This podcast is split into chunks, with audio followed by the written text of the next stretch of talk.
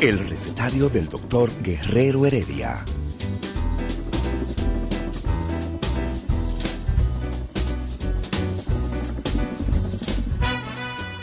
Una respuesta para cada pregunta. Una receta para cada problema. Ven a nuestra propuesta radial, amena, diversa y solidaria. Con alto sentido humano y profesional.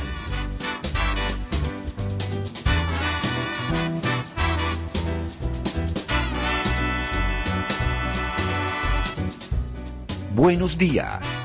Bienvenidos al recetario del doctor Guerrero Heredia.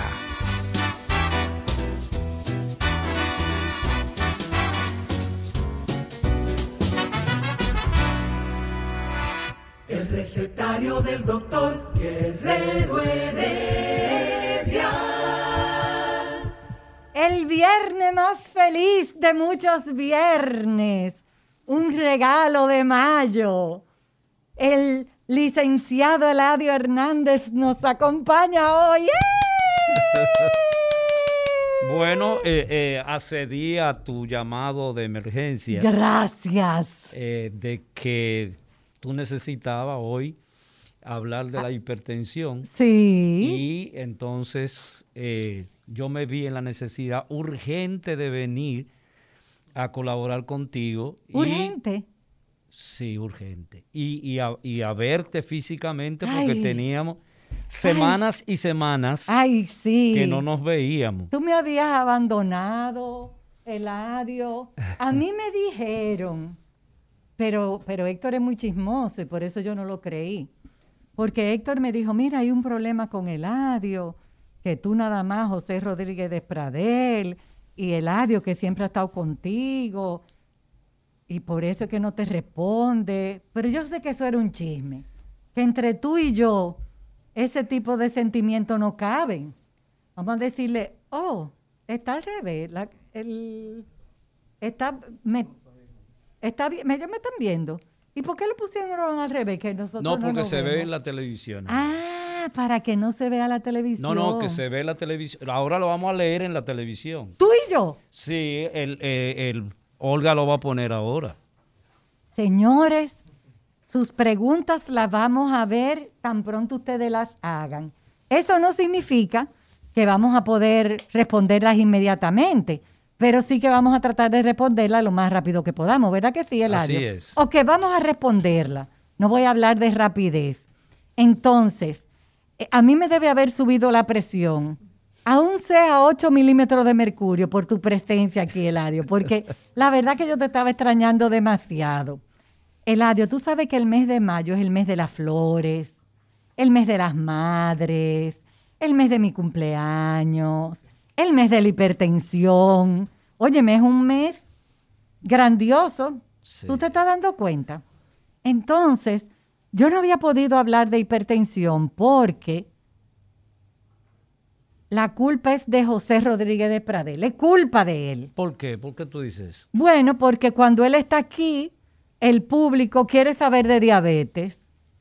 Y entonces nada más la pregunta eran diabetes, diabetes, diabetes, diabetes. Y entonces resulta que se- según algunas estadísticas eh, que hay que regularmente confirmar, se estipula que el 15% de la población dominicana es diabética. Así es. Pero ojo, también algunas investigaciones han demostrado que el 35% de la población dominicana es hipertensa. Y que hay una gran parte de la población que no sabe que es hipertenso y ya lo es.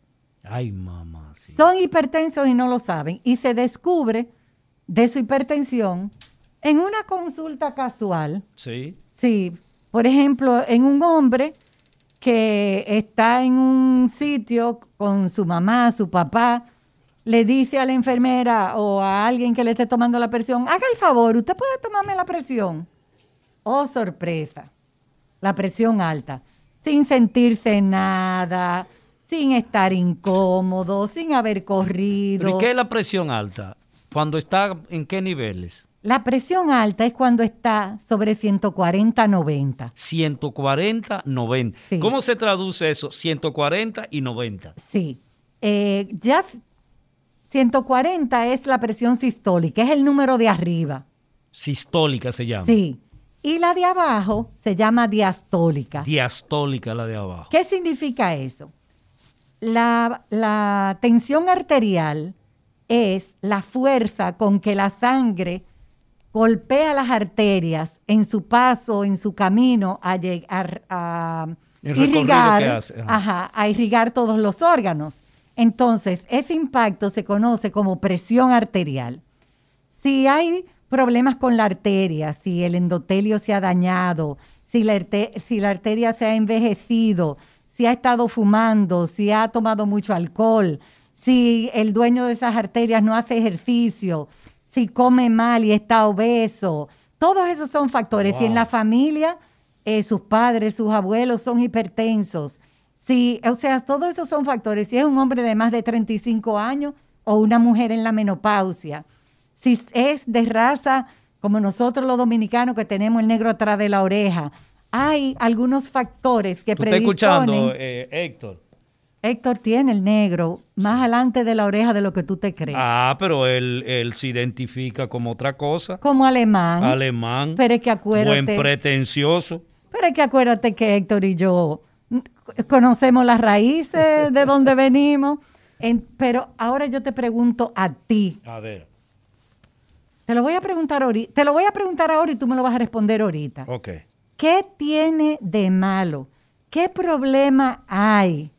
¿Qué dificultad representa tener el negro atrás de la oreja? Porque yo creo que nada, pero tú me vas a responder ahorita, porque eso es una controversia siempre entre tú y Héctor, que él es alemán, que no, eh, yo sé lo que él es. Entonces, esa, esa, em, eh, im- e- esa resistencia que opone la arteria al paso de la sangre es lo que se llama hipertensión arterial. Que la ¿Por presión, qué, ¿Por qué hipo?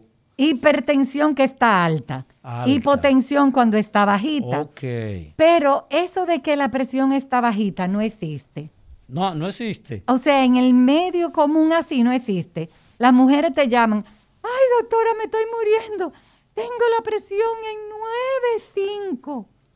Pero dígame el número completo, porque 9.5, usted está muerta. dígame 98.59, por ejemplo, que es como lo da el aparatico de la presión. Ajá. Eso significa que usted tiene 16, que es una presión perfectamente normal para una mujer, sobre todo si es una mujer joven. Ah, porque hay diferencia en- entre los sexos. O sea, en Sí. hombres y mujeres pre- presentamos alteración, no Sí. alteraciones, sino números diferentes. Sí. Eh, las mujeres, después de la menopausia, después de cierta edad, eh, les sube más los números de presión arterial porque ya no tienen la protección de las hormonas femeninas. Las hormonas femeninas, ¿Cómo fue? Eh, explícame eso de nuevo. las hormonas femeninas, O sea, que es necesario la menstruación para la protección. la, No, no- no entendí. la menstruación en sí misma no, pero las hormonas que nosotras las mujeres producimos hasta llegar a la menstruación. La menstruación es imprescindible para la vida, porque Para Dios la vida nos de la creó. mujer, obviamente. No, y la reproducción humana. La reproducción humana. El que no haya menstruación en un momento de nuestra vida implica que hay un bebé gestándose. Eh, eh, esa es una noticia para los hombres que no están comprometidos. Ajá. Cuando una mujer le dice, mira, necesito decirte algo, No me llegó la menstruación. no, y te lo pone en suspenso. Ajá. Este, hay, pasó algo, yo quiero que tú lo sepas. Tenemos, que, hablar. Ey, eso, eso es, para algunos, para muchos hombres, eso es difícil. Para muchos hombres. Sí, cuando no están en, ese, en esa preparación, obviamente. Y para el esposo, que cuando una esposa le dice eso. Va a depender también de situaciones. Si el niño es deseado en ese momento o si no es deseado en ese momento. Ok, le va a subir la presión cualquiera de las dos circunstancias. La presión emocional, ¿Existe? no. Pero el estrés puede, Ah, es otra cosa. sí. exacto, pero el estrés puede elevarte la presión arterial en unos milímetros de mercurio. Lidia, para que tú continúes en, ese, en esa explicación de cómo funciona internamente eh, la, no llegada de sangre eh, que el corazón produce, el órgano que tú durante cuántos años tú tienes bregando con ese órgano? Bueno, vamos a decir que desde que yo me gradué de médico, porque lo lindo de esto, y tú lo sabes porque pasa con psicología y con todo, es que tú nunca puedes dejar de estudiar. Así es. Ahora en estos días de pandemia, ay, qué bueno. Y tú eres, y tú eres bilingüe, eso es, una ventaja. No, yo soy políglota. Epa. Yo soy políglota, yo hablo español, Ajá. El inglés que, nosotros hablamos, dominicano y ocoeño. También. Políglota, son cuatro y, cómo hablan los coeños? ¿Y qué, particularidad tienen los vea, usted no, Usted no sabe que el dulce de los jocoeños de nosotros, los jocoeños, es la maravilla del siglo. Del siglo. Yo no, no había reparado eso. Ah, entonces, ¿hablo o no hablo cuatro idiomas? Definitivamente. Entonces, soy políglota. Entonces, tú me ibas a decir, ¿yo que soy políglota? Sí, eh, donde permanentemente está actualizada en términos de los avances eh, que se tiene con relación a las investigaciones permanentes de la ciencia y el funcionamiento del corazón. Eh, y lo que tú estás explicando de cómo llega la sangre y cómo debe llegar, y los nombres que tú no has ubicado, cuándo es alta y cuándo es baja. Eh, pero yo quisiera saber, ¿hay una definición de lo que es la hipertensión? propiamente dicho. Sí, la hipertensión arterial es cuando está basada en los números. Es cuando nuestra presión arterial se eleva por encima de los niveles normales. Eso es hipertensión arterial. ¿Y cuáles son los niveles normales que yo debo tener para decir, bueno, yo eh, el corazón está funcionando como debe ser, me está enviando sangre por todas partes y yo estoy bien?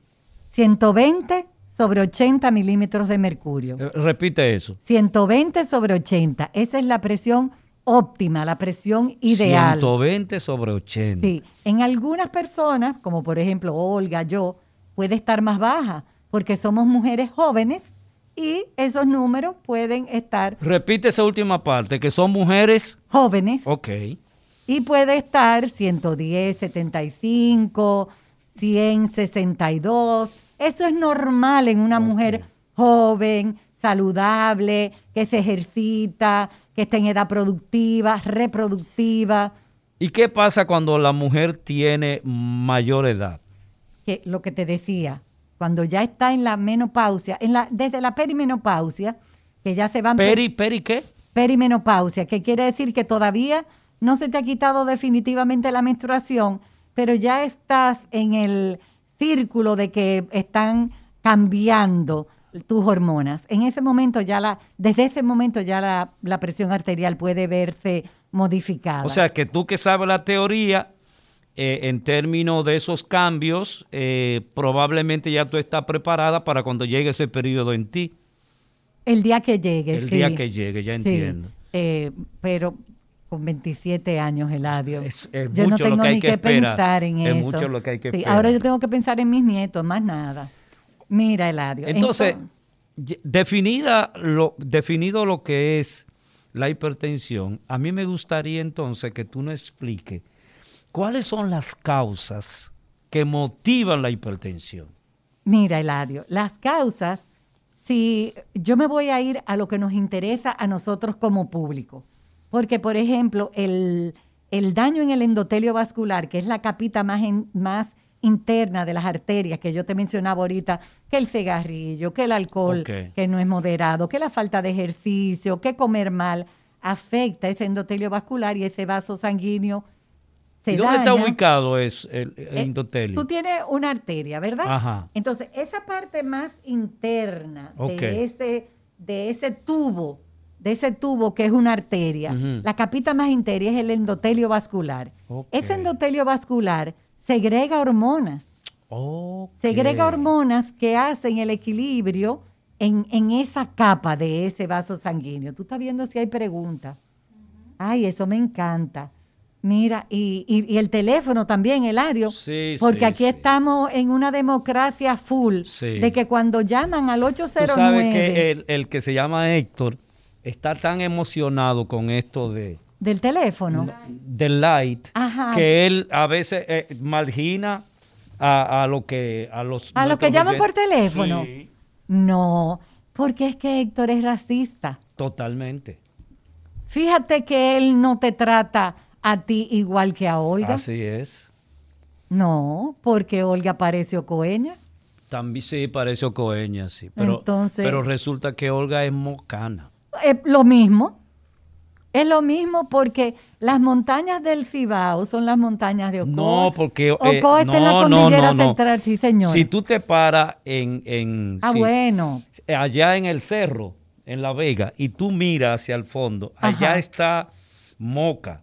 Sí. Y Moca realmente es el centro de la isla. Ah, sí, no Geográficamente es el centro de la isla. Oh. Eso que dicen los santiagueros, No, eso no es verdad. claro que no, pero eso tú lo ves en Eh, el mapa. Moca es que está situado exactamente en el medio. Oh. Entonces, no hay montaña por ahí para conectarse con Ocoa. No, pero... Tiene que irse más, más, más hacia arriba. Sí, pero lo que te quiero decir es que San José de Ocoa, el valle, el hermoso risueño valle de San José de Ocoa, está, es un valle que está en la cordillera central. Central, es cierto. Entonces, por eso te digo, A pie se cruza para el Cibao. caminando tú llegas a Constanza, a, a Jarabacoa, o sea, lo que, eh, son, son los mismos pobladores que hay. Lo que pasa es que las divisiones políticas de una época Hicieron, hicieron todo eso, pero ya Ocoa inclusive es hasta una provincia. Eh, eh, vamos a permitir que Olga ubique las, las, Las preguntas, que No, nos pero- están haciendo. Sí, pero cuando es que yo no he visto ninguna, pero en el en el teléfono hay preguntas. En el teléfono 809 809-682-9850. Usted puede llamar de manera local al 809-682-9850. Y si usted está en algún rincón del mundo, usted puede llamar al 1-833-380-0062. Eso es gratis. 1-833-380-0062. Pero mira a ver si hay preguntas, porque a mí me encanta interactuar con el pueblo, eh, porque tienen preguntas como las tuyas, interesantes, que, que a mí no se me ocurren. Y esto es, tú hablabas de un 35% Ujú. en República Dominicana.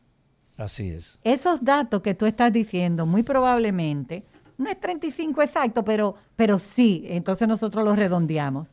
Es, es en base a un estudio que se hizo en República Dominicana, el estudio EFRICARD. Eficaz. Sí, el doctor eh, Pichardo, el doctor Rafael Pichardo en el Instituto Dominicano de Cardiología, salió con un grupo de gente a tomar la presión, los colesteroles, la glicemia, para nosotros tener nuestros propios números y no solamente hablar de los números de los gringos, de los números que de los siempre hablamos de los números de los gringos, incluyendo la estructura morfológica de Sí, nosotros, pero tú el sabes- tamaño, eh, las dimensiones, eh, eh, todo ese tipo de cosas, la extraemos de las medidas de otros países, no nuestras. ¿Tú sabes qué Porque pasa? nosotros, escúchame Lidia, no investigamos absolutamente Eso. nada. Eso es lo que Entonces, pasa. cuando tú haces una propuesta, atención, la Messi, cuando tú haces una propuesta de investigación, te dan de lado, Qué nunca hay fondo, nunca hay fondo para eso.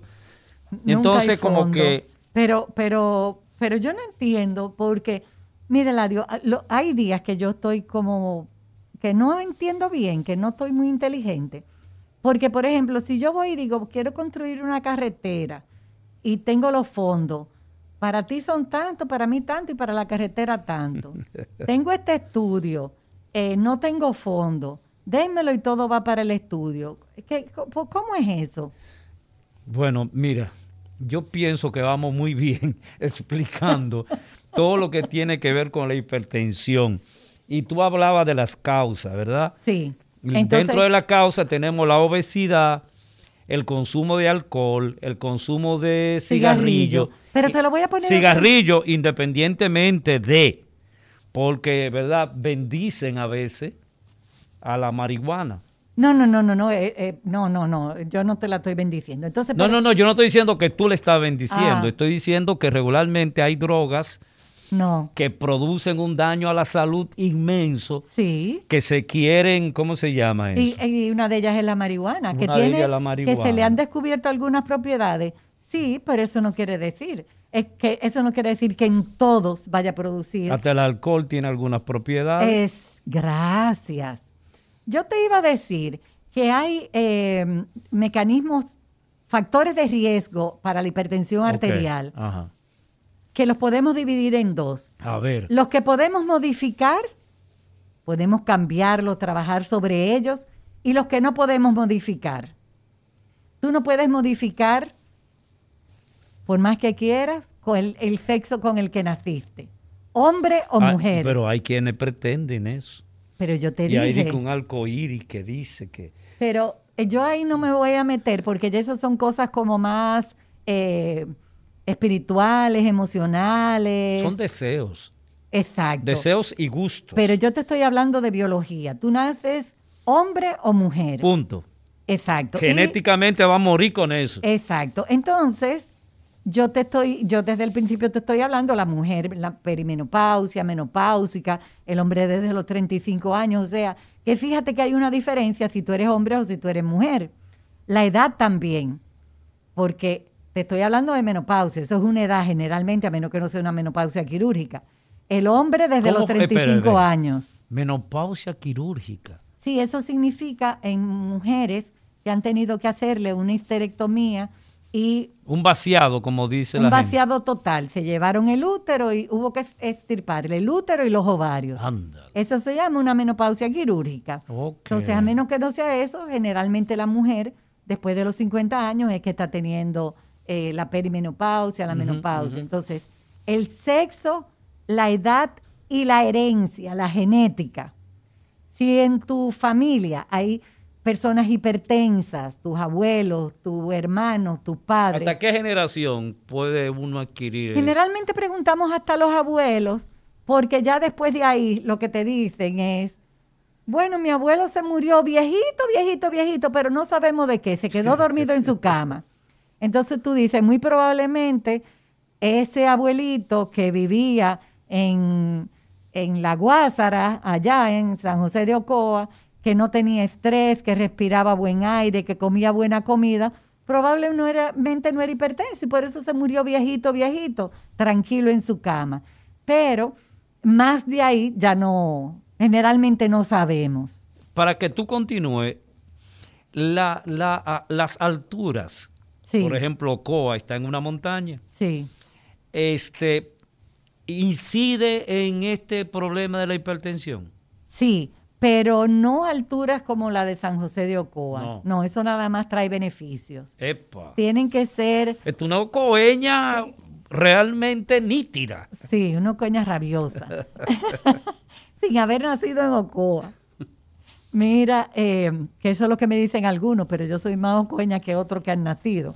Mira, Elario, eh, hay alturas, por ejemplo, para nosotros, tú has oído de mucha gente que cuando va a México, cuando va a sitios de altura, eh, de realmente eh, muchos pies de altura, le sube la presión, le sangra la nariz, pero ya eso lo pudiéramos hablar en otro tema. Entonces, yo te decía los modificables y los no modificables. Los no modificables, edad, sexo y herencia. ¿Cuáles son los factores de riesgo de hipertensión arterial que nosotros podemos modificar? Nosotros podemos modificar nuestro peso porque la obesidad es un factor de riesgo para tener hipertensión, no solamente la obesidad, el sobrepeso u obesidad, cualquiera de los dos. O tú estás en sobrepeso o tú estás en obesidad, ya tú tienes riesgo de ser hipertenso. Tú sabes ¿Y que qué determina la obesidad? ¿Cuántas libras yo debo tener para decir que yo estoy obeso? Mira, hay unas tablas porque no es- Gringa, obviamente. pero tú sabes qué es lo que pasa con que sea gringa, Eladio. ¿Qué es lo que pasa? Que los gringos son los que más investigan y los Muy- que más publican. Continúa, continúa, Ah, continúa. ok. Entonces, eh, hay unas tablas que te dicen, según tu altura y según tu peso, tú entras dentro de un índice de masa corporal que si está por encima de 30, tú eres obeso. Tú eres obeso. Si tú estás en 24, como Olga y yo, tú estás en un peso ideal. Pero Olga y yo comemos molondrones, tallota, auyama, sardinas. Entonces, por e- sí, así mismo Isidro, así mismo Ismael con todo y ser tan joven, si no se alimenta como se tiene que alimentar, va a terminar siendo hipertenso, porque él no camina, él se pasa el día entero ahí sentado. Sí. Y ese es otro factor de riesgo que podemos modificar. Entonces el negro también es un factor, La raza. la raza. Ay, mira, no lo mencioné. Sí. Sí, la raza. Edad, sexo, raza y herencia. Esos son los factores que nosotros no podemos cambiar. O sea, son- Eh, esas son las causas básicas de la hipertensión. Sí, Michael Jackson nació negro y se murió negro. No importa el color que tenía su piel, no importa cómo estaba su pelo, eso no se modifica. él murió negro. Y qué pena que murió, porque a mí me encanta su música. Pero al final, si tú te si yo me rasco la piel, Ajá. mi piel es blanca. Claro. Punto. O sea, pero. ¿por qué los humanos no hemos enfrascado en esa ese criterio de belleza? Porque al final es un criterio de belleza. Óyeme, pero tú has visto, yo, yo, yo puedo decir que yo no soy racista. ¿Tú has visto alguno negrito por ahí? Los bellos que son. Sí. ¿Eh? Y negritas. Y negritas. Yo estoy pensando en, en bebés, porque eh, a mí alguien me dijo un día, ay, pero ¿cómo Amelia Vega se casó con este hombre? Esa muchacha que tiene un pelo tan bello, para tener todo eso negrito. ¿Tú has visto qué cosa de tan bella que son los hijos de Amelia Vega? Pero una cosa bella de verdad. Siempre hemos repetido en este, pro- en este programa eh, de que todo ser humano sobre la tierra es de origen africano. El recetario del doctor Guerrero Heredia. Regresamos, Lidia, regresamos. Y y- dándole las gracias a todos los que están con nosotros en el live, porque pero la mencio- verdad, hay que mencionarlo. a todos. Algunos de ellos. Mira, a Wellington, que dijo que tú y yo tenemos una buena química. A Gracias, Gracia, Wellington. José Rivera, Giselle Pérez, Peguero, Navarro, Pizarvero, Cemento, Fego, Dari. Óyeme, hay cosas que la verdad que uno pone unos, a veces ponemos unos nombres para ponernos en, en esos, en eso que... Eso es como, lo- como los, los cantantes urbanos, Ajá. que no sé por qué, tienen unos nombres estrafalarios. Bueno, Es- porque para llamar nuestra atención, ¿no Sí, será? Debe ser, debe ser. Sí. Debe Eh, ser ese mundo. Bueno, ya vimos lo que es la hipertensión. Sí. Y estamos en los factores que podemos cambiar. Ya estamos vi- viendo las causas Sí. que originan la hipertensión, ¿verdad? Y dentro de la causa, siempre es bueno repetirlo, Lidia. Sí, Siempre es bueno repetirlo para que ese público que nos está escuchando realmente pueda empezar el proceso de prevención de no caer en esto, porque tenemos todos los riesgos con nosotros. exactamente. Y tú sabes que, Eladio, los factores modificables para la hipertensión, los factores de riesgo que tú puedes cambiar para no ser hipertenso, aplican también para diabetes, muchos para colesterol alto, para cáncer. Wow. Son los idénticos en cáncer, idéntico. Entonces, qué bueno es cuando conocemos esos factores de riesgo, los identificamos y los podemos trabajar. Pero Lidia, ah, diciendo tú eso, me preocupa y me interesa saber qué relación tiene la hipertensión con la diabetes. Mira, ¿Por qué esos dos jodidos enfermedades se encuentran? bueno, eh, yo te estoy diciendo, tienen la misma raíz, los mismos factores de riesgo, uno y otro. Sobre todo coinciden con la obesidad. ¿Qué quiere decir que tú eres obeso? Que tú no estás comiendo bien, que tú no te estás alimentando que te interrumpí bien. ahorita para esa descripción. Sí, no, pero tú me puedes interrumpir todas las veces que tú quieras. Continuamos. Porque generalmente cuando tú me interrumpes es para beneficio del oyente. O sea, hay algún oyente que puede estar pensando lo mismo que tú estás pensando y ya se benefició de tu pregunta. Por eso es que me gusta tanto que tú vengas. Porque tú no estás como los que quieren eh, hacer preguntas muy científicas y muy elevadas. No, tú estás con el pueblo. Tú me preguntas como me pregunta la gente curiosa, curiosa en el mejor sentido. tú sabes que eh, eh, a Mauri es de Altamira. Continúa. de Altamira, que mira desde alto. Así Entonces, si usted es obeso, si usted eh, no hace ejercicio, si usted lleva una vida sedentaria, si usted fuma, si usted consume alcohol de una manera que no es la adecuada. El estrés se ha puesto también en la lista de factores de riesgo que usted puede modificar. Lo que eh, yo y de estrés la gente puede hasta morir y adquirir cáncer. ¿eh? Por eso te decía que son los mismos factores de riesgo, los compartimos con el cáncer. O sea, si tú evitas, si tú trabajas los factores de riesgo modificables, tú vas a estar evitando hipertensión, diabetes, infarto, derrame cerebral, diálisis, cáncer. Wow. Entonces, vale la pena prestarle atención al estilo de vida que tú estás llevando. ¿Qué tú estás comiendo? Si tú comes frutas, vegetales, hortalizas, granos, como me relaja eh, el amigo tuyo, Ricardo Nieve, el tipo ese. El cantante. El cantante. el el cantante desafinado. Ay, no le diga así, no le baje los ánimos. La, la, la esposa mío le, le, encanta, ella escucha el programa para, ver si él canta así. Ya tú ves, ya tú ves. Por eso el mundo es mundo, Eladio. Por eso el mundo es mundo. Por eso los seres humanos podemos ser felices, porque somos todos diferentes. Y hay algunos que deciden no ser felices. Así es. ¿Y por qué yo digo que deciden no ser felices? Ayer yo tenía una paciente en mi oficina que está en depresión. Y ella me decía con lágrimas en los ojos, doctora, pero es que yo no estoy triste. A mí me dan ganas de llorar de vez en cuando, pero yo no estoy triste. Y yo le explico y le explico que la depresión no es un estado de ánimo. La depresión no es que usted esté triste. La depresión es un imbalance químico en sus hormonas cerebrales y usted necesita ser tratada. ¿Me equivoco? Sí, porque son dos combinaciones. Están esas alteraciones, ah. alteraciones químicas que se producen, pero también está el elemento psicológico que provocó, que está haciendo que esa, esa depresión esté presente. Por eso se habla de la alteración del estado de ánimo.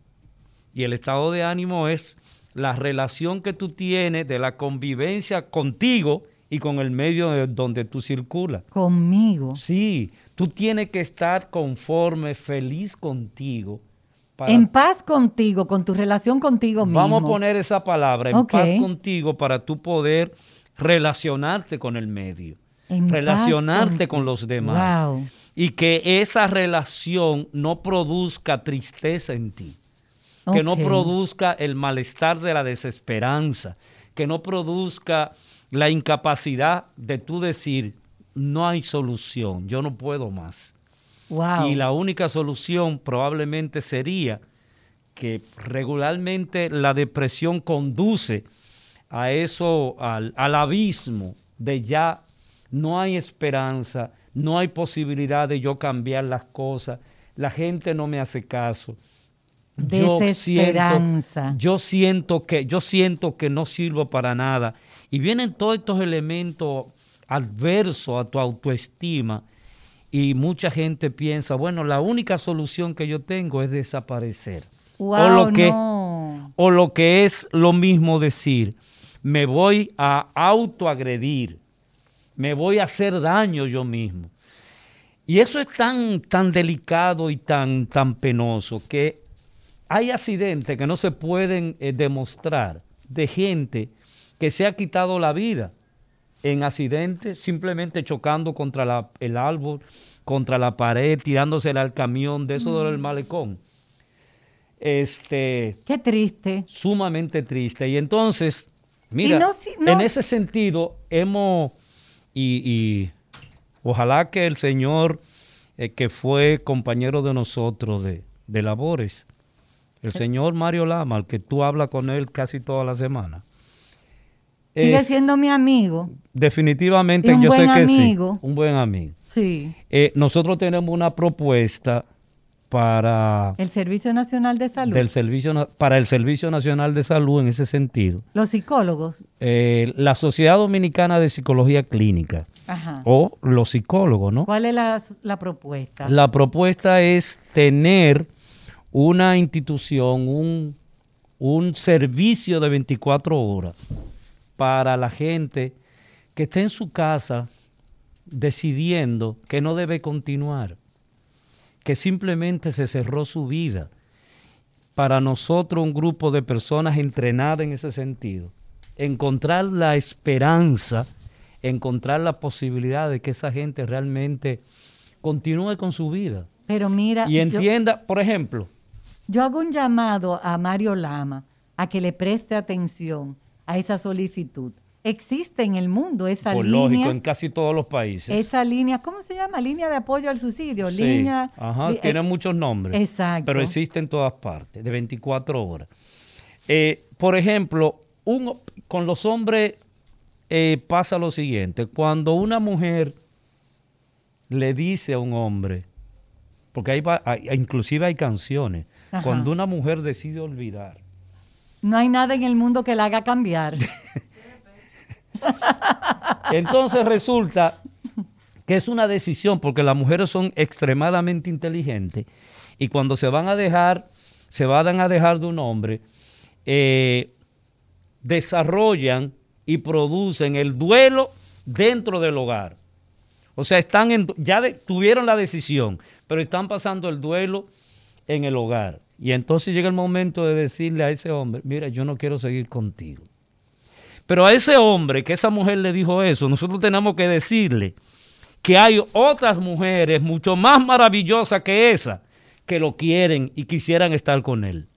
O no más maravillosa, igual de maravillosa. O igual de maravillosa. Y que la vida con ella o con ella o sin ella debe continuar. Debe continuar, porque lo que importa eres tú. Definitivamente. el ser más importante sobre la tierra eres tú. Soy yo y mi relación con Dios, definitivamente. Eso es lo más importante. Ahí estamos de acuerdo. Entonces, sigamos hablando de hipertensión. Ahora, vamos Yo siempre, lo, yo siempre lo desubico. Ustedes no se dan cuenta las miradas que él me da en algunos momentos, porque yo lo, yo lo, lo desubico un chin, pero, pero me encanta síntomas. ¿Cómo yo puedo detectar que soy hipertenso? ¿Qué es lo que me pasa a mí? ¿Puede Ismael, que es un jovencito de veinte y tantos años, empezar a sentir esa realidad? Y te cuento, eh, en, un, en un instituto donde se está haciendo una investigación, se encontró que jovencito de la edad de Ismael, iban a hacerse los exámenes para una vacuna y resultó que hubo que descartarlo porque su hipertensión estaba por allá arriba, casi, casi zombie, por el consumo de juca. Por el consumo de juca. ¿Tú te estás dando cuenta lo que yo te decía? Que no es solamente lo que tú mismo decías, que no es solamente el cigarrillo, es todo lo que dañe el endotelio vascular. Y tú sabes que otra cosa igualmente dramática que la juca y que el cigarrillo y que cualquier cosa que un joven puede estar consumiendo, la obesidad. Que una tendencia en el país. La obesidad que es una tendencia en nuestro país. ¿Por qué? Porque los jóvenes, tú ves el mirador lleno como lo veíamos cuando tú y yo estábamos criando muchachos chiquitos. El mirador estaba lleno de de niños que llevábamos a montar bicicleta, a montar mm. patines, a volar chichigua.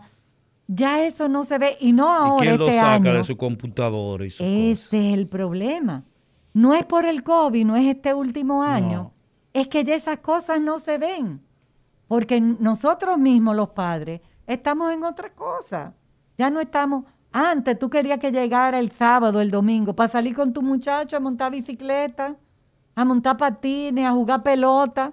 Digo el mirador porque es el sitio donde yo iba con los míos, que era un sitio abierto. Es. Y tú dabas mucha vuelta, mucha vuelta, buscando un parqueo o buscando un espacio donde hubiera una matica, una sombrita, que tú pudieras ponerte ahí con tu muchacho. Mira, y ahora, ¿tú sabes con quién? Porque yo camino en el mirador Ajá. en la actualidad. Sí. Y yo estoy, eh, quien me acompaña a caminar es Bruno. Bruno es tú.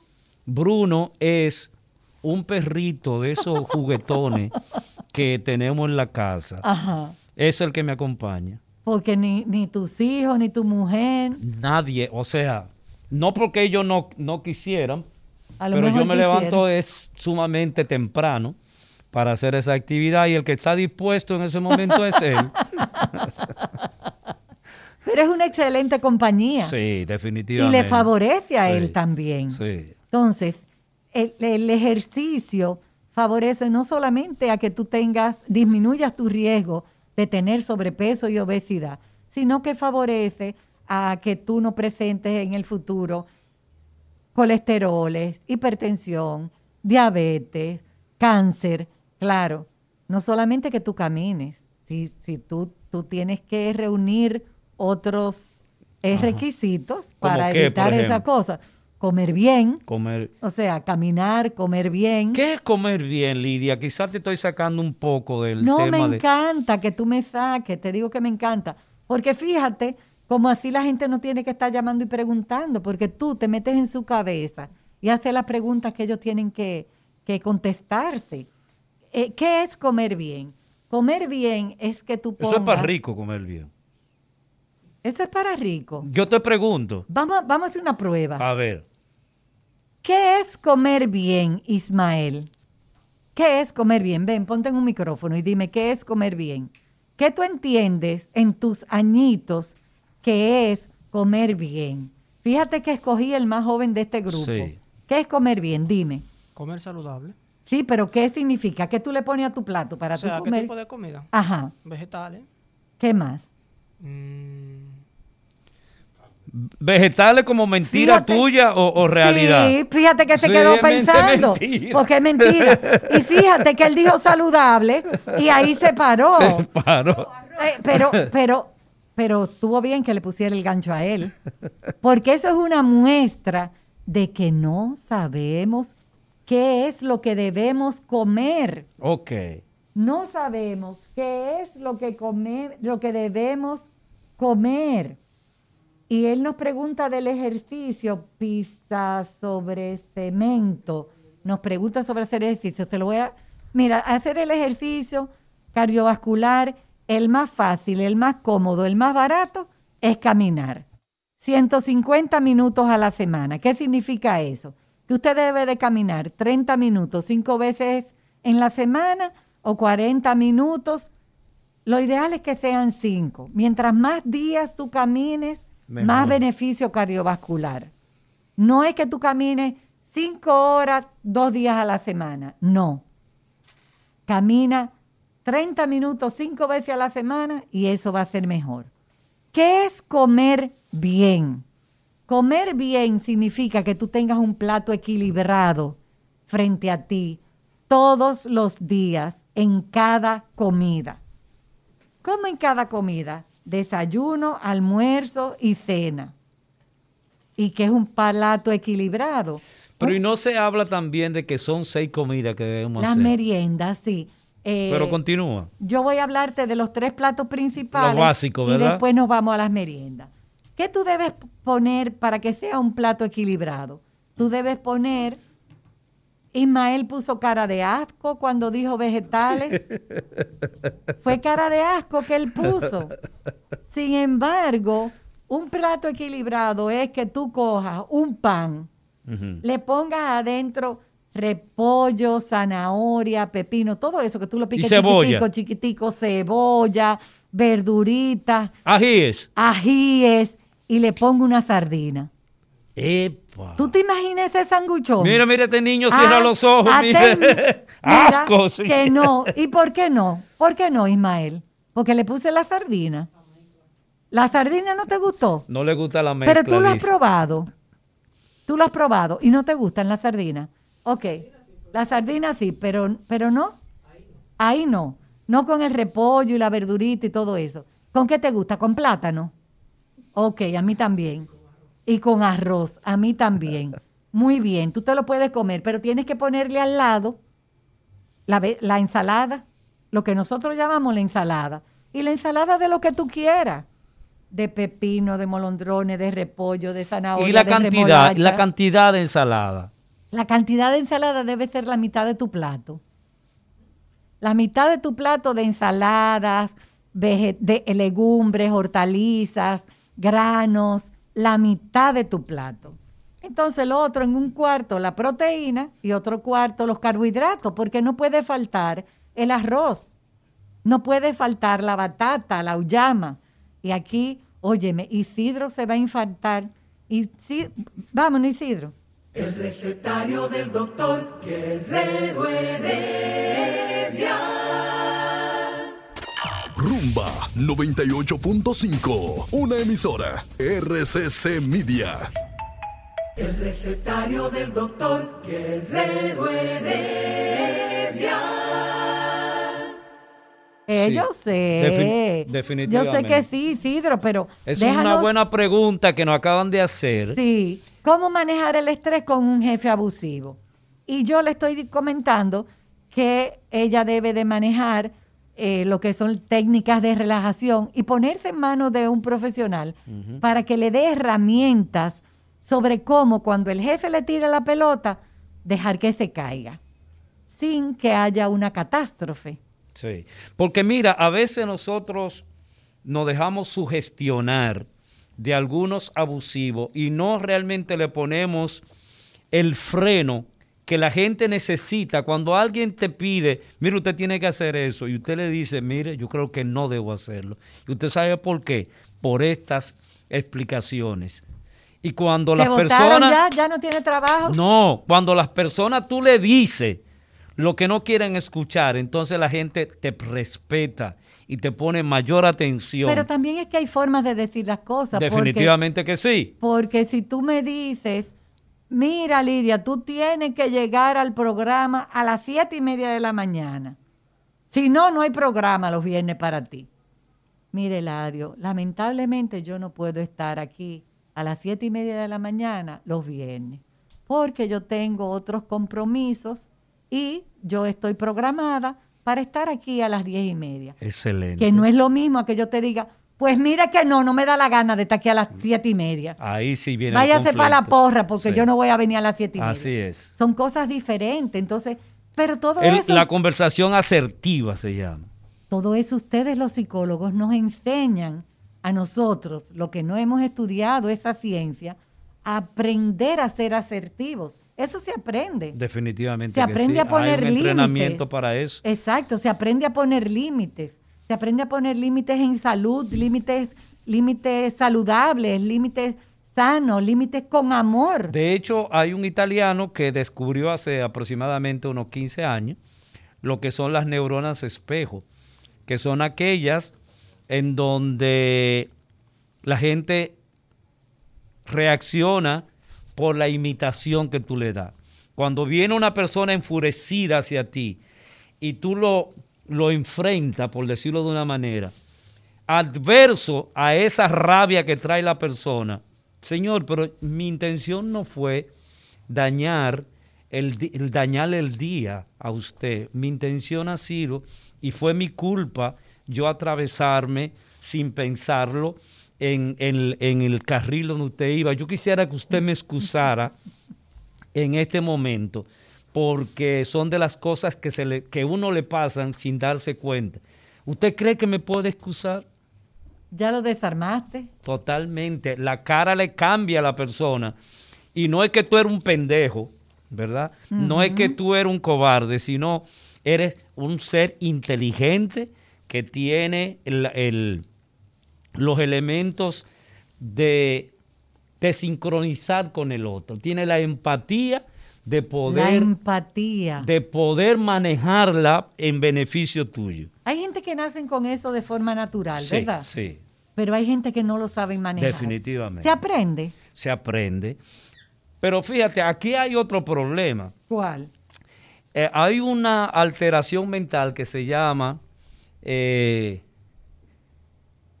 las alteraciones emocionales. El, el trastorno del control de los impulsos. Trastorno del, Del control de los Hay impulsos. una película que hicieron de eso. donde la- hay gente que no puede controlar sus emociones. Y las emociones que son biológicas, ¿verdad? Que todo ser humano sobre la tierra na- nace con ellas, que es la sorpresa, el asco, el miedo, la tristeza, la El alegría. asco. Sí, nosotros nacemos con eso. Hay Oh. cosas que tú te dan rep- eh, repugnancia, hay cosas que tú no puedes ver. Y cuando nosotros nos buscamos, sabemos que hay cosas que tú no, puedes, no las soportas. Ok. Eh, Pero eso nace con uno. Con uno, ok. Entonces, Rácala la cucaracha. entonces eh, todo ese tipo de cosas son, son educables. Pero hay que saber que hay gente que no tiene control de sus impulsos. Y lo primero que ve, por ejemplo, en el caso de la rabia, de la ira, es darte un tablazo en ese momento. Y son, tú tienes que entender que son reacciones humanas que pueden aparecer en cualquier momento. Pero bueno, estamos hablando de los síntomas de la hipertensión. Los síntomas de la hipertensión. Hay una señora que pregunta que si la menopausia y la hipertensión tienen relación. Ay, qué interesante. Sí, porque hablábamos eh, al inicio del programa que sí, que la pérdida de las hormonas femeninas es un factor de riesgo para que la eh, presión arterial se eleve. Eh, pero el atún no habla si es bueno. Bella doctora, Edward Castillo, gracias. Sí, el atún es bueno. Sí. La tuna de forma natural. Hasta el enlatado es bueno. Hasta Pero el no para, no para Ismael. Tú- Sí, Ah, para le gusta, le gusta, sí, le te gusta. gusta. Ah, pero qué bueno. Eh, lo ideal, yo siempre recomiendo que sea el que viene en agua. Probablemente a ti te guste el que viene en aceite. En agua. Eso es riquísimo. Vamos a escuchar nuestra primera llamada. Excelente. A ver qué nos dice, pero luego Ay, continuamos que- con los síntomas. Sí, Buenas, Por supuesto. buenas. Buenas. Sí, le escuchamos. Sí, este, es para, de- para hacer una pregunta a- al doctor, excusándome la doctora. Sí, claro. Este programa es de ustedes. Ustedes son los que deciden qué es lo que vamos a hacer. Haga su Mire, pregunta. O escuche. Ya esto me ha pasado varias veces. Como ese deseo de ya de quitarme del medio, este, inclusive buscando un rincón que tengo por acá por casa, con una soga. Y, y después me echo para atrás y sigo y hoy, por ejemplo, amanecí muy tranquilo, muy bien. Pero cuando viene me mete esa cosa, ¿qué es lo que está pasando conmigo? Mire, es sumamente interesante y yo pienso que Qué pena que colgó. Sí, porque necesitábamos mucho más informaciones. Mire, lo primero que debo decirle es que hay muchos centros que le pueden ayudar. Está el Mocoso Puello, está el Darío Contreras. En San Eh, Cristóbal hay uno también. El Darío Contreras, usted puede buscar ahí a la doctora eh, María Alvarado. Eh, es una excelente profesional. Pero vaya hoy. Pero vaya hoy, porque fíjese, lo que usted tiene que establecer es los beneficios de qué va a pasar si usted se quita la vida. Eh, la vida va a dejar de funcionar, sus amigos también se van a, a quitar la vida, su familia más cercana también va a correr la misma suerte suya. ¿Cuál es el beneficio que usted entiende puede tener usted autoagredirse y tratar de sacar, de irse de lo que es la vida? De, de- decidir usted que simplemente por un error, y esto es un juicio de valor que estoy haciendo, el juicio que usted está haciendo con relación a, a la vida, eh, usted, su cálculo probablemente está errado. Y está errado porque usted tiene que entender que hay gente que lo quiere, que lo admira, que quisiera estar siempre con usted, que necesita su amistad, que necesita que usted siempre esté presente y necesita escuchar su voz y tener la conversación que usted tiene. Y que las dificultades que usted tiene en este momento son dificultades que con el tiempo usted se va a reír de ellas, porque la va a superar y tiene que superarla. el beneficio de seguir vivo es justamente eso, el saber que usted tiene gente a su alrededor que lo ama, que lo quiere y que quiere que siempre usted esté al lado. Por el contrario, usted va a dejar las huellas infinitas de su madre, de su padre, de sus hermanos, si usted lo tiene, por una decisión que usted tiene que superar y que usted tiene que buscar ayuda pero inmediata, porque hay una dificultad que usted tiene que superar y que yo entiendo que sí es superable.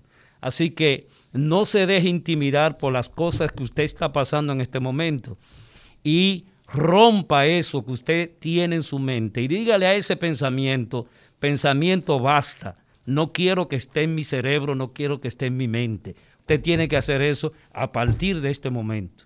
Recuerde, la doctora María Alvarado en el Darío Contreras, también en el Moscoso Puello hay ayuda, hay, ayuda. ayuda profesional, hay gente que está para brindarle el servicio de orientarlo, de guiarlo, de si necesita medicamentos, indicarles cuáles son los medicamentos que usted necesita en este momento. Que definitivamente necesita medicamento en este momento. En este momento, por favor, accione. No se quede donde usted está. Qué bueno que esté escuchando el programa y qué bueno que surgió el tema. Son las cosas que Dios nos trae todos los días de nuestra vida. Esto es un regalo para usted, mi Señor. Hoy es un día de regalo para usted. No vea las nubes negras que puedan haber en el cielo. Distráigase viendo las cosas bonitas que hay en el cielo, las nubes hermosas. Y por favor, acérquese a uno de estos centros que le ofrecen ayuda. Si usted no está cerca de ninguno de los centros que mencionó el licenciado Eladio Hernández, vaya al que le quede más cerca, que en ese centro van a poder contactarlo con un psiquiatra, con un psicólogo que sea adjunto o que trabaje en ese centro. No se quede usted solo con ese pensamiento, con esas ideas. No se quede usted solo, porque esas ideas no son buenas compañeras. También en el NEI área a la doctora Marisol Tavera, la presidenta de la Sociedad Dominicana de Psiquiatría, también usted puede buscarla ya en el segundo piso de ese hospital. Por favor, no se quede donde usted está. El recetario del doctor Guerrero Heredia. Eh, no, Olga, por favor, dilo, eh, dilo en el aire el número.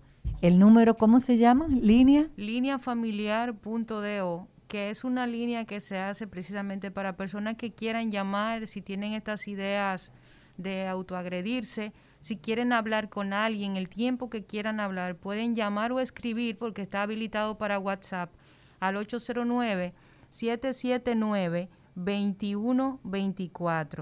809-779-2124. 779-2124 con el 809 o puede hacerlo a través de internet en lineafamiliar.do. Repite el número, por favor. El 809-779-2124. 24 809 779 2124 o si no pueden tomar el número, con gusto llamen al número de la emisora que ya ustedes lo conocen porque se comunican con nosotros y estaremos disponibles para darle la información a la hora que llamen. Siempre estaremos para ustedes. Yo, eh, la doctora Ana Robles me, me aporta algo muy importante. Ella dice, en mi caso, mi relación con Dios o quien sea el poder superior en el cual tú confías, te apoyas y tú crees. Eh, y lo comento porque eh, esa es una forma de tú acercar más gentes a ti. Y yo soy una persona que me gusta ser eh, incluyente no excluyente. O sea, yo trabajo para ser incluyente, no por tu religión, no por tus creencias, no por tu política, aunque hay algunos, pero no por tu política, no por tu raza, no por tu edad. O sea, eso no va a ser algo por lo cual yo te voy a hacer un lado. Más bien todo lo contrario. Eh, yo cuando se reciben llamadas así en el programa, yo, yo me afecto.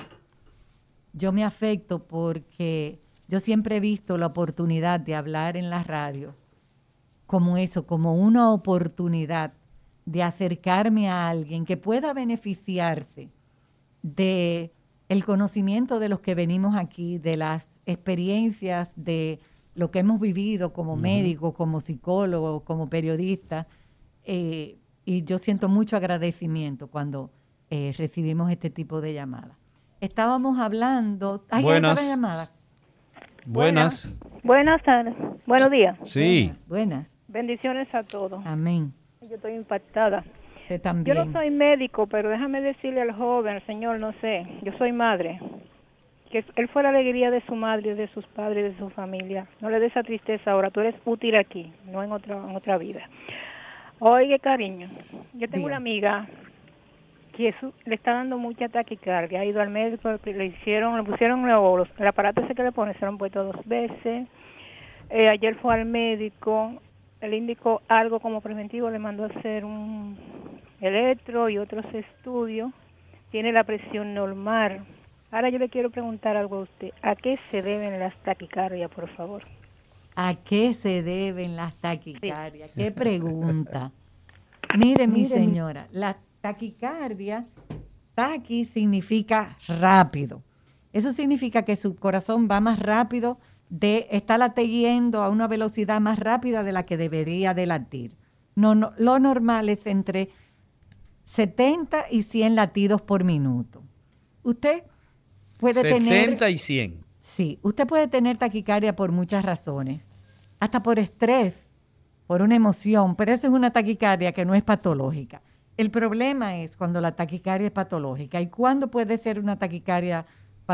Puede ser porque usted tenga problemas con la tiroides, puede ser porque usted esté consumiendo más alcohol del que debe, porque usted esté consumiendo eh, cigarrillos, para mencionar causas que se pueden evitar. Ahora, hay algunas arritmias que en, eh, en algunas personas, sobre todo en pacientes hipertensos, que no se han controlado adecuadamente a lo largo de su vida, que tienen cambios en su aurícula izquierda, que pueden tener la arritmia que es más frecuente como consecuencia de haber sufrido hipertensión y no haberla tratado, que es la fibrilación auricular. La fibrilación auricular es que su aurícula izquierda, el corazón tiene cuatro cavidades, la aurícula izquierda late de una manera irregular, desenfrenada y va rápido. Eh, mientras más rápido es, más riesgo hay de que esa sangre que no ha podido ser expulsada al ventrículo izquierdo y de ahí al organismo se eh, re- quede reposando en la aurícula y se formen coágulos y usted pueda tener consecuencias de esos coágulos que se vayan a su cerebro. Entonces, esa es una arritmia que viene por una consecuencia de que usted no se trató una patología. Eh, y es una, una de las arritmias más frecuentes que hay. Hay otros tipos de taquicardia que eh, se deben a enfermedades en la estructura de donde se originan los impulsos eléctricos en su corazón. Para eso hay especialistas, los electrofisiólogos, que se encargan de determinar de dónde viene ese foco que está produciendo eso. O sea que las taquicardias, las arritmias cardíacas pueden deberse a múltiples causas. El doctor lo que va a hacer, el médico lo que va a hacer, la doctora lo que va a hacer es ir descartando las causas que se puedan ir corrigiendo y en caso de que no haya nada que le identifique, es muy probable que lo refiera a un especialista en arritmias. Ah, porque hay una especialidad en arritmia. Hay una especialidad en arritmia. Las arritmias es una de las cosas más complejas de la cardiología. ¿Ah, sí? Sí, y estos especialistas se llaman electrofisiólogos.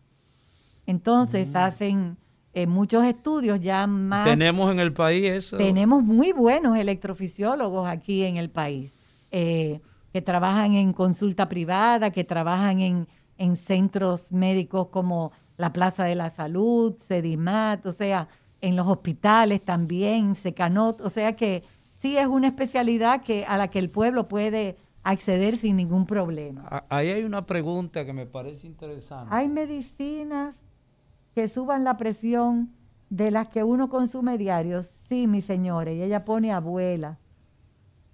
Bazar de Abuela. O sea que ya esa está en la edad de Ismael y de Isidro, de abueleando. Sí, mi señora, los inclusive los analgésicos, medicinas que tomamos todos los días, como algunos analgésicos, pueden subir la presión. Por ejemplo, el diclofenac, que todo el mundo, ay, yo me tomo un diclofenac porque me duele una muela, porque me tropecé y me dolió un dedo. Eso puede subirle la presión. Oh, oh. O sea que tomar medicamentos, siempre decimos, los medicamentos usted se los debe de tomar consultando con su médico. Si usted va a países, eh, yo iba a decir civilizados y lo voy a decir, si usted va a países civilizados, usted va a encontrar, por ejemplo, eh, si usted va a comprar un ibuprofen, la dosis del ibuprofen que usted consigue, que lo venden en las farmacias así que usted la agarra con la mano, es la más bajita que hay.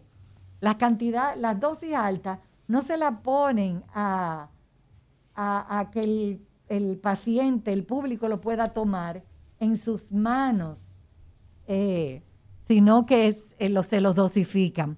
Gracias. Sí, yo me siento privilegiada cuando el Eladio está aquí. Muchas gracias por eso. Eh, esas son cosas que no puede verlas Guerrero Heredia. no. no puede verlas. sigamos. Buenas. Buenas. Sí. Eh, yo quisiera saber, ¿la presión arterial le sube más a uno en la noche cuando está acostado durmiendo de madrugada por ahí? No, mi señor, la presión arterial, al contrario, eso es una patología. La presión arterial en la noche debe bajar, debe eh, hacer un, un, descanso, debe de hacer una meseta de, de bajada porque nuestro cerebro necesita ese descanso de la presión arterial, de la frecuencia cardíaca, de que se procese menos orina. El cerebro tiene que descansar, de que los órganos descansen.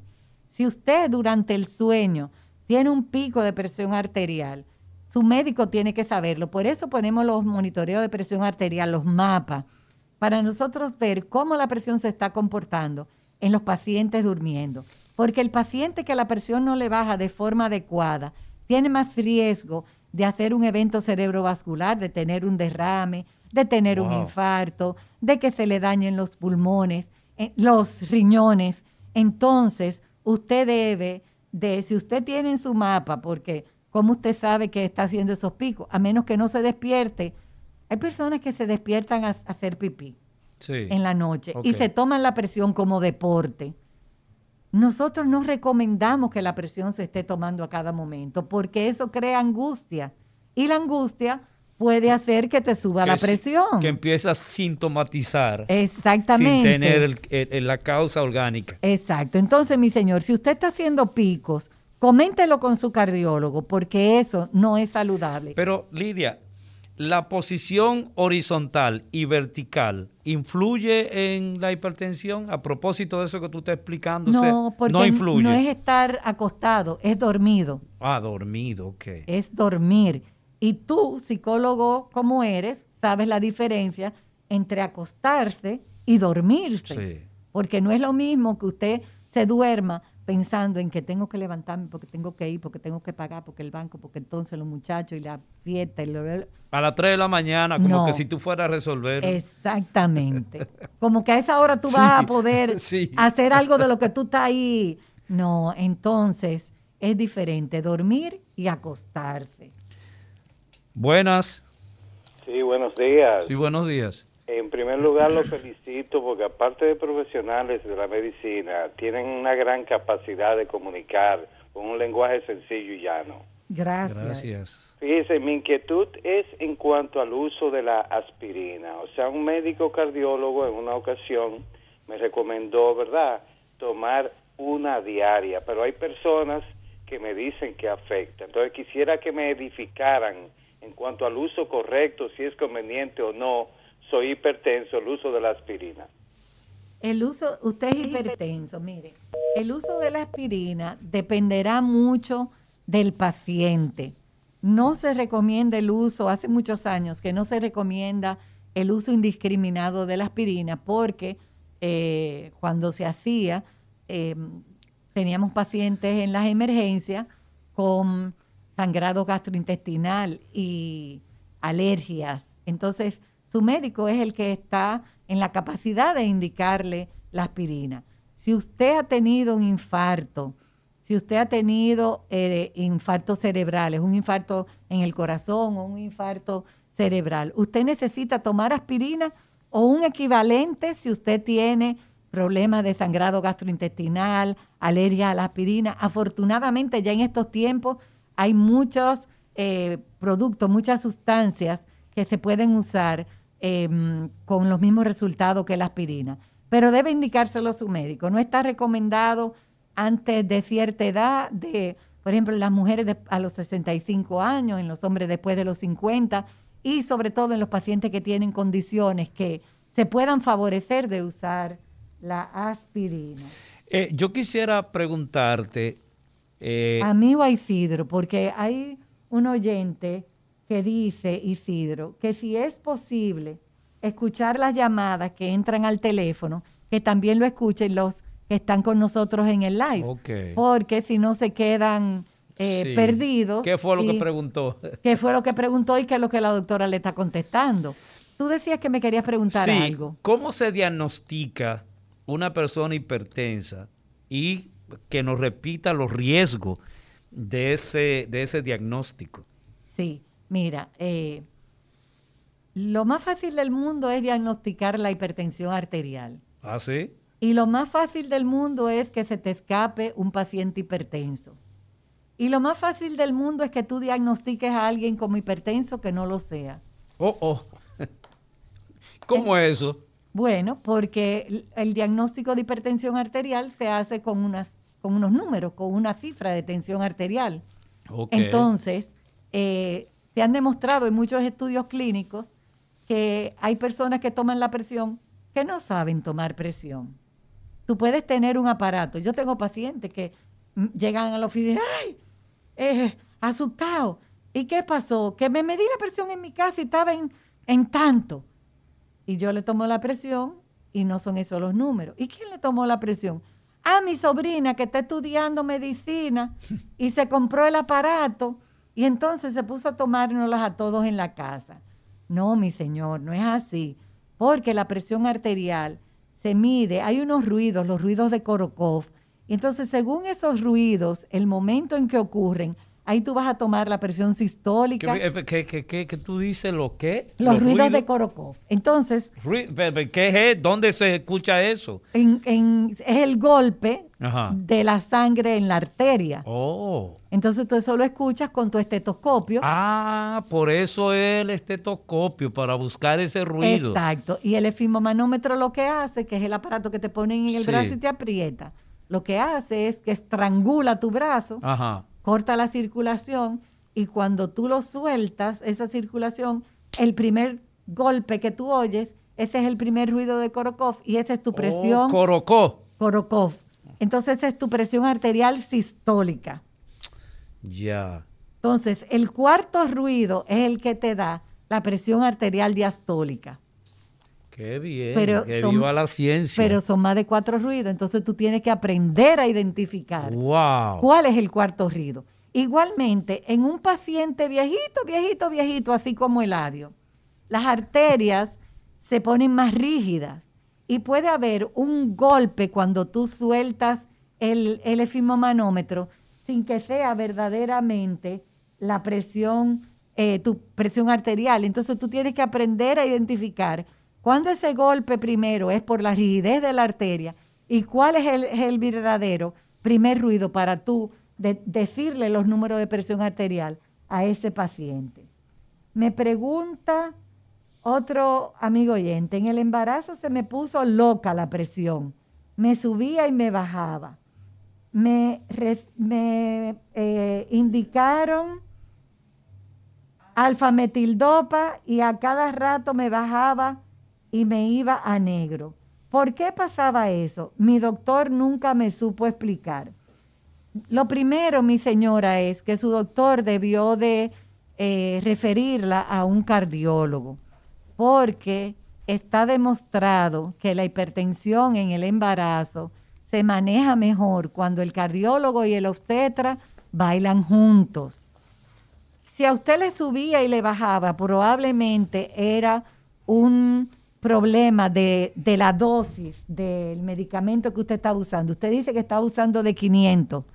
Yo estoy elucubrando, dicho en buen dominicano. Pero hay veces que el paciente no necesita 500, sino que necesita 250.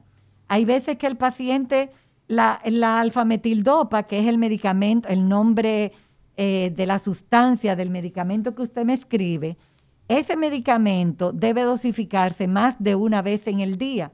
Entonces, a lo mejor, cuando usted se tomaba la de 500, le daba un bajón y después en el resto del día estaba alta porque ya no tenía los efectos protectores del medicamento. Entonces, hay veces que los medicamentos hay que poner una dosis bajita, muchas veces en el día, para lograr tener esa línea de... Por eso, por eso debe siempre participar el, equipo multidisciplinario en medicina que te va a dar los, los beneficios al paciente y no que una sola voz pueda determinar lo que tiene alguien. Tú sabes que los, los ginecostetras se molestan cuando los cardiólogos le decimos que nosotros podemos ser una eh, herramienta útil en el manejo de las pacientes con preeclampsia, porque ellos dicen, no, yo sé manejar hipertensión del embarazo, yo no necesito un cardiólogo. Yo aplaudo a aquellos ginecostetras. Eso- Esos super genios. Sí, pero tú sabes que los médicos tenemos un ego. Ah, no, no, no, no, no hablemos de eso. No hablemos de eso. No. ¿Y por qué tú me estás haciendo señas de que Héctor, que no sé qué? No, no, no, no me gusta. No me gusta. No, no tengo que estar lejos porque él me empuja. Nos pregunta más Ania que cuando está en el gimnasio y hace ejercicio que supera la altura de mi cabeza, me da un leve mareo. ¿A qué se debe? Eso puede deberse a que usted hace movimientos bruscos y los movimientos bruscos, si usted está, eh, por ejemplo, tirada en el piso y usted hace un movimiento brusco para levantarse, no es que usted está por encima de su cabeza, es que el, el, ay, pero mira quién me está llamando. ¿Y quién te está llamando? Ay, pero yo iba a coger la llamada en el aire porque él no sabe que yo estoy en el programa. Yo puedo coger esta llamada en el aire. Ah, no, pero es que es de la oficina, no, no es, no es exactamente él que me está llamando. Porque si fuera el doctor Iván Silva en persona que me está llamando, yo iba a aprovechar para darle un saludo aquí en el programa.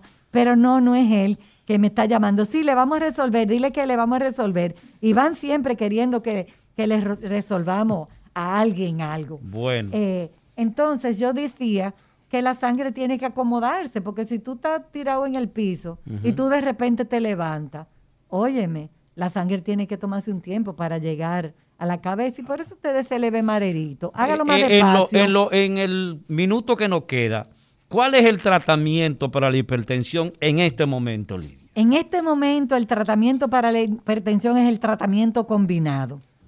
No Ajá. hay un medicamento que tú debas de darle al paciente hipertenso. ¿Por qué?